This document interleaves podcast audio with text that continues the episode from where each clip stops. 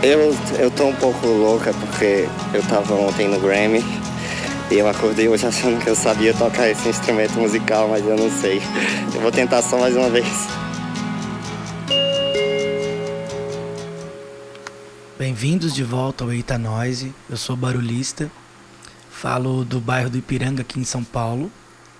E hoje eu vou conversar sobre alguns artistas que eu escuto, que eu sei da história, que gosto de ouvir, e outros que eu não sei tanto, mas gosto de ouvir também. Vou começar pelo duo mineiro chamado Ogrivo, formado pelo Nelson e o Marcos.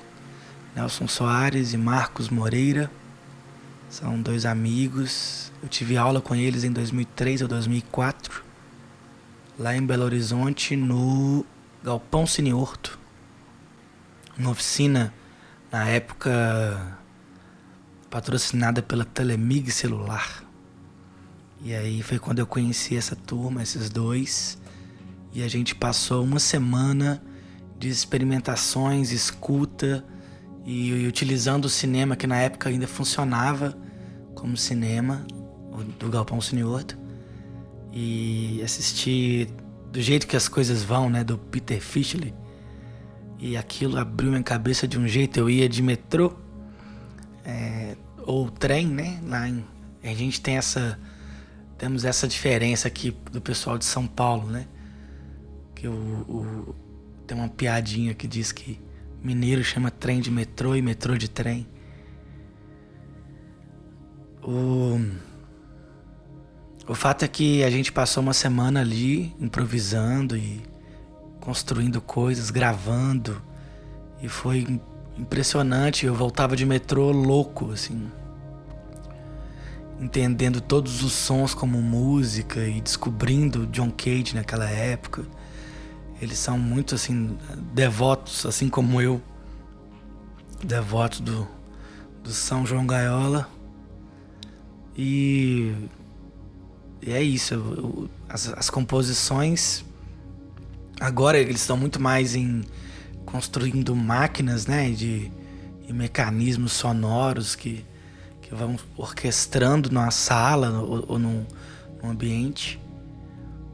E, mas ainda fazem concertos de música experimental. Acho que a gente conversou sobre rapidamente sobre eles no episódio com a Patrícia Bisotto. E tem algumas, tem acho que tem um disco no Spotify, mas tem muita coisa no site deles, eles têm SoundCloud. Eles têm um MySpace que ainda funciona, que ainda funciona, né, o, o MySpace deles. Eles, eles começaram como um, um duo de música experimental no final dos anos 90. E eu já vi entrevista deles em que eles diziam que era é, baixo. Não, não sei se era baixo, mas era, eu sei que era um gravador, Tascam, bateria e algum outro instrumento que eu não lembro qual. Mas era um trio formado por dois músicos e um gravador. E, mas a pesquisa deles é, é incrível de fontes sonoras acústicas eletrônicas e o uso de instrumentos tradicionais de um jeito completamente não convencional. Assim. Vale muito a pena é, ouvir e ver. Durante a pandemia, agora, dia 8 de maio, eles soltaram um vídeo chamado Intervalo, tá no YouTube deles. Se você pesquisar o Grivo Intervalo, você vai encontrar. E o intervalo é uma, uma proposição de fruição online de um trabalho musical típico deles. A pandemia, nas palavras deles, né? A pandemia alterou radicalmente o dia a dia do nosso trabalho, impedindo o encontro presencial dos dois músicos, cujo objeto central de interesse é a improvisação. Mas ao contrário de ter gerado uma pausa, este novo cotidiano nos colocou em movimento no sentido de encontrar outras maneiras de improvisar. Além disso, o tempo mais lento gerado pelo confinamento trouxe também uma escuta e uma forma de improvisar diferentes. Uma resposta recorrente à impossibilidade de alguns músicos tocarem juntos, no mesmo espaço, tem sido as lives. Essa resposta nos parece um tanto incongruente com a nossa linguagem, pelo menos até agora. esse vídeo intervalo foi criado justamente para responder a esse momento, né? A forma do Grivo de responder à pandemia. Vale muito a pena. Um outro artista que conheci nessa época com o Grivo é o Morton Feldman, que é um compositor americano. Ele é de família russa e é dessa turma, né, de amigos do Cage, do, do Henry Cowell, do Virgil Thompson. Essa turma toda que andava junto ali dos anos 60, 70 que fez obras tão incríveis e, e modificaram tanto a música, né? O Feldman escrevia peças que não tinham nenhuma relação com os sistemas composicionais do passado, sabe? De harmonia, ou mesmo com o, o serialismo. E ele experimentava muito coisa fora do padrão. Acho que por isso a, aproximou tanto o, do Cage, assim. O Cage apresentou um monte de gente para ele, assim, e eles ficaram muito amigos. E depois o, o Cage foi influenciado pelas peças do Feldman. Quando o Cage começou a, a, a escrever Music of Changes, aquela ideia que as notas eram dadas pelo Xing, né? O Cage usou muito isso, assim, um acaso. E são os dois caras do acaso, assim. Talvez o Cage tenha mais publicidade e mais sem querer comparar, já comparando, ele tem mais dinâmica de instrumentos, de timbres, né? O Cage, o Feldman ele compôs muito para instrumentos é, tradicionais, enquanto o Cage inventava aquelas maluquices maravilhosas dele, assim. Mas é, é o, o, Wagner Schwartz é um, é um amigo que escuta muito Feldman, sempre fala do Feldman. E eu conheci nessa época, 2003, e quando numa conversa com o Wagner, é, performer e bailarino, ele, ele retomou é, o Feldman na minha vida, essa lembrança, e acabo que eu tenho escutado muito, assim, nesse momento da pandemia. Seguindo, temos Felicia Atkinson, que eu citei no Eita Noise com Patrícia Bisotto. E eu sou muito devoto da Felicia, de uma obra dela de 2017 chamada Hand to Hand e também de uma peça sonora que chama The Flower and the Vessel, né? A Flor e o Navio, que ela compôs quando estava grávida. E é uma, uma peça de 56 minutos que mescla esse lugar dela de, artista sonora com poeta. Tem o um termo divertido que ela usa que é, é ASMR poet, né? Tipo, poeta de ASMR porque ela sussurra uns memorandos de voz no telefone e grava meio que na secretária eletrônica, assim, utilizando tecnologias antigas, né? E ela grava esses pequenos trechos e solta durante a música, é tão bonito. Ela usa Fender Rhodes, marimba, vibrafone e tem uns elementos silenciosos entrelaçados assim uma, uma, uma, uma parente do Grivo, assim, sabe? Que também usa poesia, né? Não falei sobre isso. Tem vários concertos do Grivo em que, principalmente o Marcos, faz leituras de, de João Cabral e de, de Guimarães Rosa. É bem lindo. Tem uma técnica que a Felícia usa de roçar os lábios no microfone, deixando muito, muito perto, assim e deslizando o sussurro entre o francês e o inglês, mas deixando o significado das palavras bem definido, bem aparentes. Geralmente ela faz essas gravações de madrugada, né? Porque o sussurro não dá para não dá para sussurrar de dia, né? E em muitos momentos das músicas é como se você tivesse trancado em uma conversa muito urgente e muito secreta com ela, sabe? Quase que ouvindo os pensamentos dela. Porque sussurrar é isso, né? Uma, uma maneira de entrar no seu ouvido, né? E, e de deixar lá dentro uma, uma certa natureza invasiva, né? É, eu vou conversar com você dentro de você. Muito urgente, mas é um, é um segredo, né? É, é muito bonito, vale a pena. Felicia Atkinson é uma outra artista que tenho escutado muito. Outro nome importante que vi nessa época, 2003, 2004, foi mais ou menos isso, ou até antes, é o Darcy Philip Gray, esteve em Belo Horizonte no FIM, Festival Internacional de Música, que aconteceu na Fundação de Educação Artística. E ele é um percussionista é, erudito que flerta com milhões de outras mídias, assim. E ele conheceu o David Tudor, que é um dos grandes amigos do Cage também, né? Você vê que esse episódio tá não fala propriamente do John Cage, mas ele flutua entre todos os coleguinhas dele. Assim. O Darcy, ele é canadense e ele meio que seguiu os passos do Cage no sentido de conhecer pessoas, ir a lugares, aprender as peças, construir esses elementos e instrumentos né, essas modificações que ele fazia.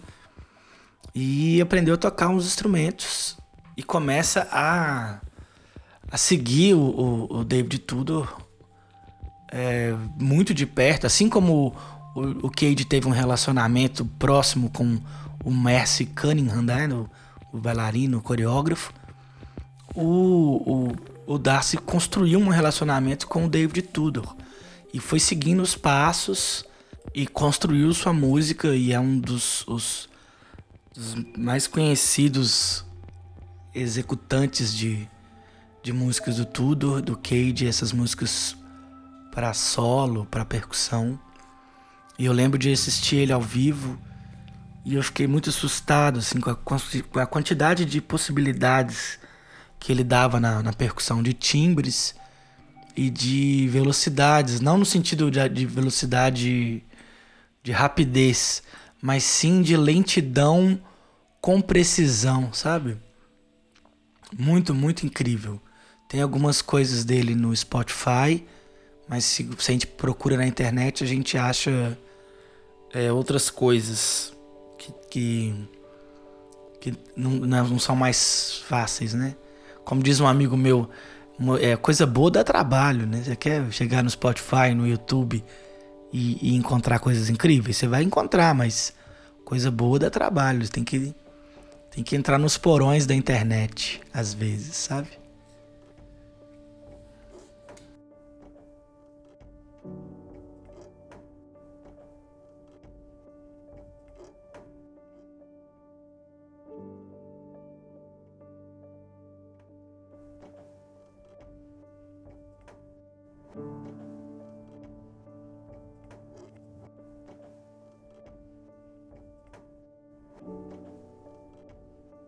No fundo aí tá tocando John Hopkins. Qualquer dia eu faço um, um Eita Noise sobre John Hopkins. Essa, essa abertura sempre me lembra um pouco o Federico Duran. E esse é um nome brabo, viu? Esse. Federico é argentino. E a gente tocou junto no festival lá em Belo Horizonte chamado Pequenas Sessões. Que era dirigido festival produzido pelo Daniel Nunes, né? Meu irmão musical, amigo. Tem que fazer um etanóise com o Daniel também. E Daniel proporcionou essa alegria na minha vida, né? De tocar, a gente tocou os três juntos. Lise Barulhista e Federico Duran. Cara, que momento. Memorável. É uma das coisas que que eu vou guardar assim, sabe? Na, numa memória muito especial e, e, e, bonita, assim. Nossa, aquele show parece uma xícara de chá quente, cara. Nossa. A música do Federico, ela é, eu acho que é uma das trilhas da minha vida, assim, que mais se encaixam, porque tem uma coisa meio conto de fada com com coberta quente. Ah, nossa, é, é, muito incrível tocar John Hopkins no fundo falando de Federico Duran, porque assim, eles são muito diferentes, mas trazem, principalmente essa música, né? Immunity, Immunity do, do John Hopkins, ela tem um ar, mas vai para um lugar mais cinematográfico, sabe? Fim de filme. E o Federico é um pouco bosque, sabe? outono, sei lá. É, tem um, um, disco dele chamado Livro das Árvores Mágicas, né? Um disco dele chamado Livro das Árvores Mágicas, que é um negócio assim. Vocês têm que escutar. Federico Duran, por favor. E é. Fora que o, o lugar composicional do Federico é um improviso, né? É um lugar de onde eu vim e que eu abandonei há, há alguns anos e que tenho retomado, né? Assim, e ouvir esses, esses artistas, né? A Felícia, o Feldman, o Grivo, o Federico, vai me levando para o lugar de onde eu vim, assim, de onde eu comecei a, a ouvir menos punk rock e mais essa música aleatória e, e tranquila que do grito pro silêncio, sabe? Que me faz tão bem e, e que eu nem sei exatamente como definir assim. Mas é porque tem uma teia hipnótica nessa, nessas músicas que para mim são tão potentes quanto um, um berro de um, de um vocalista punk, assim, sabe? É, é a mesma, é a mesma força é, ambos estão no lugar do poema, assim, sabe? De tipo. De estar tá entre esse polo, na verdade. Sabe? É cercado por coisas muito bonitas, tanto o grito quanto a delicadeza dessas composições. E. Sei, as texturas né, que, que se cria. Não, até não no sentido musical, mas no sentido imagético mesmo, de de pensar a beleza da flor dentro da flor. Vou começar a pirar muito agora, assim. Mas para não, não ficar louco tanto, é, tem, tem uma, uma, parte de uma entrevista que o, que o Federico deu pro, pro site Tocaf, que é um site bem legal, assim, eu vou ler só o finalzinho da entrevista, assim, que o, o entrevistador pergunta: como você acha que as formas de música não convencionais alcançariam públicos mais amplos? E o Federico responde de um jeito muito bonito, assim. Todas as músicas do mundo estão esperando para serem ouvidas. Todos os livros estão esperando para serem lidos. O mais importante é a curiosidade ter um espírito livre e inquieto. Né? Se esse moço não sabe fazer poesia, eu também não sei lavar louça. E próxima pergunta é: por favor, recomende dois artistas para nossos leitores que você sente que merecem a atenção deles.